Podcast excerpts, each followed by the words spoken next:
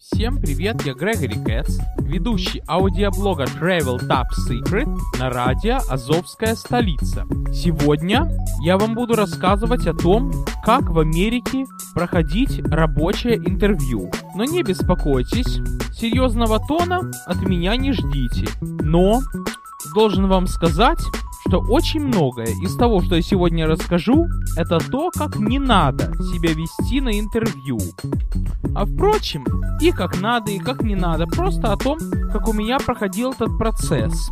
Сразу сознаюсь, что я небольшой знаток в этом деле, небольшой любитель прохождения рабочего интервью, и если честно, так я веду в основном компьютерный ликбез. В основном он частные уроки и частные заказы по графическому дизайну.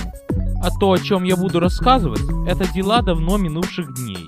Просто было такое время, когда я был студентом, хотел работать и проходил интервью.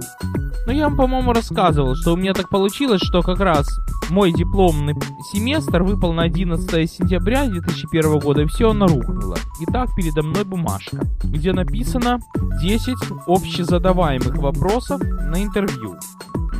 Во-первых, вы приходите на интервью. Вы должны пожать интервьюеру руку. Ну, как пожать руку? Ну, скажу грубо. С одной стороны, так, чтобы она у интервьюера после вашего рукопожатия не треснула. Ну, и не слабо, не сильно, не слабо. С одной стороны, чтобы интервьюеру не показалось, что у вас сила есть, ума не надо, а с другой стороны, слабо пожмете, он подумает, что вы слабак. Это искусство, и это надо уметь. Потом надо улыбнуться, надо говорить, все время смотреть в глаза. И с этим очень часто бывают осечки. Значит, во-первых, вы еще должны правильно произносить имя интервьюера, а фамилия может быть самая закрученная чуждая для восприятия человека, родившегося в России. Ну, например, скажем, у интервьюера фамилия Вира Рахаван. Допустим, он индус и вы не можете произнести эту фамилию, так вы должны спросить у секретаря, а не обидится ли интервьюер, если я его буду просто-напросто называть мистер Ви? И тогда последует ответ. Нет, он не обидится. Он знает, что фамилия его трудопроизносимая, знает, что она не американская. А если, допустим, вы неправильно произнесете фамилию интервьюера, то у вас могут быть проблемы. Например, скажем, Линда Добинс. Была у меня такая. Очень легко запомнить. Добинс, а не Добинс, не Дубинс, не Дабинс. Тут очень легко запомнить. Или, например, у меня была другая, Нэнси Мэтскин. Ну, Мэтскин, начнем с того. Это фамилия похожа на русскую, правда, некоторые американцы, особенно женщины, берут и отсекают А. Ну, какие-то русско-еврейские корни, может быть, не знаю. Но самое интересное, что когда я ей пожимал руку, так между нами проскочил электрический разряд. Вот представьте себе, что вы нанимаете сотрудников, приходит к вам сотрудник, и между вами проскакивает электрический разряд. Ну что можно сделать? С одной стороны, если у вас компания бухгалтерская, так не знаю, возможно ли, что он пережжет все ваши компьютеры, вряд ли. А если у вас компания микроэлектроники, так вы подумаете, о, этот клиент не для меня. У него такой разряд, что на смарку полетят все электронные устройства, которые мы делаем. Но дальше вы знаете, опаздывать нельзя, надо одеться опрятно и так далее. Первый вопрос интервьюера. Коротко о себе. Вы должны ему рассказать. Потом на интервью он может спросить, какова ваша, что вы знаете лучше всего. Просто читаю с английского What is your greatest strength? Как-то звучит масло масляное. Какова ваша величайшая сила? Потом он может спросить наоборот. В чем ваша самая отрицательная черта? И тут-то нужно немножко схитрить. Я, например, говорю вот что. Что моя самая отрицательная черта – это то, что когда я чем-то занимаюсь, так я в этом по уши, и меня очень трудно оторвать. Но если вы попросите, я уж оторвусь. Вот смотрите, я натура увлекающаяся. Вот я сейчас говорю подкаст. И если, допустим, сейчас позвонит телефон, то я этот телефон готов буду послать куда подальше в душе. Но с другой стороны, я посмотрю, кто звонит, если сочту нужным, так я прервусь и так далее. Что вы хотите себе, улучшить. Тут тоже нужно сказать, я бы сказал, что знание материала, что на работе нужно знание конкретных языков программирования. Теперь каверзный вопрос. Какова была ваша самая трудная ситуация на работе? Ну, у меня были случаи, допустим, когда ко мне обращается мой давний клиент с просьбой восстановить ему паспорт. При том, что этот клиент с характером. Об этом говорить не надо, что клиент с характером, клиент может и матом послать и так далее. Об этом нужно молчать. Это ваше личное с ним дело. Нужно сказать, что я стараюсь. И вот у меня был очень забавный случай. Пришел я на интервью на должность преподавателя компьютерного ликбеза в Кинсборо Community College. Continuing Education. Ну, Continuing Education это у нас как бы школа для взрослых. И там был вопрос.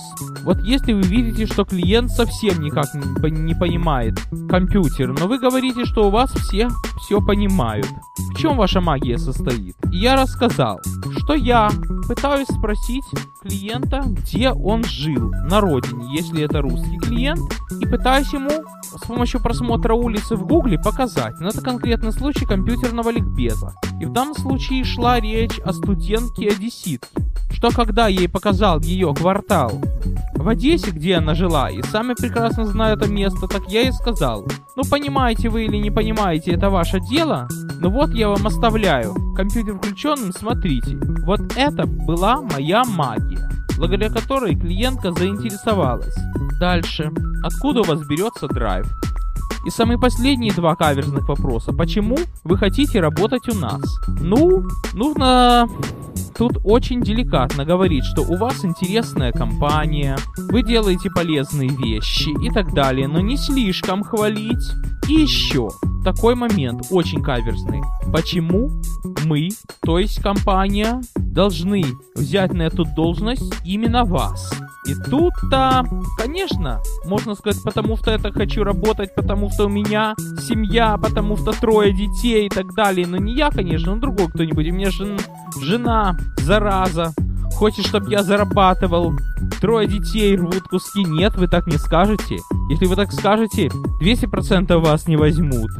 Вы должны сказать, потому что квалификация, которую вы требуете, это, толь, это точно то, что я могу делать потому что моя специализация это именно это. Ну, вот тут-то начинаются провальные моменты. Ладно, не будем на них заострять внимание.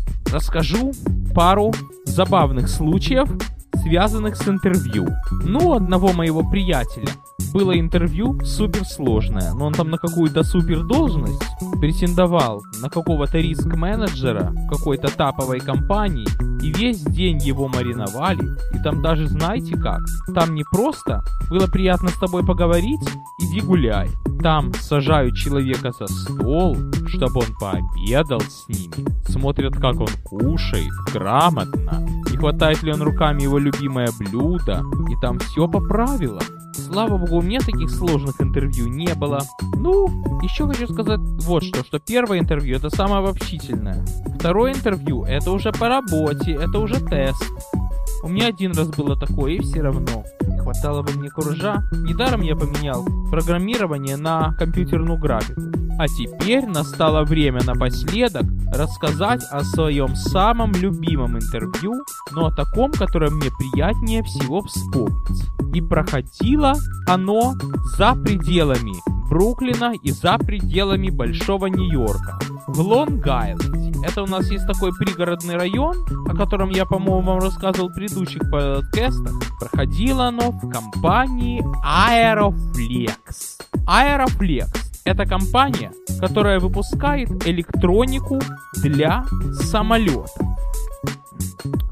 Название с английского на русский переводится как воздушная гибкость, аэрофлекс, то есть такую электронику, которая очень хорошо работает. Гибкая не в смысле на ощупь, а в смысле хорошо работает. Я не знаю историю компании, откуда они взялись и так далее. Я знаю только, что Лонг-Айленд так называют не городскую половину острова Лонг-Айленда. Все, что за пределами Бруклина и Квинса. Лонг-Айленд — это восточная часть острова, там находится очень много компаний, которые специализируются по электронике.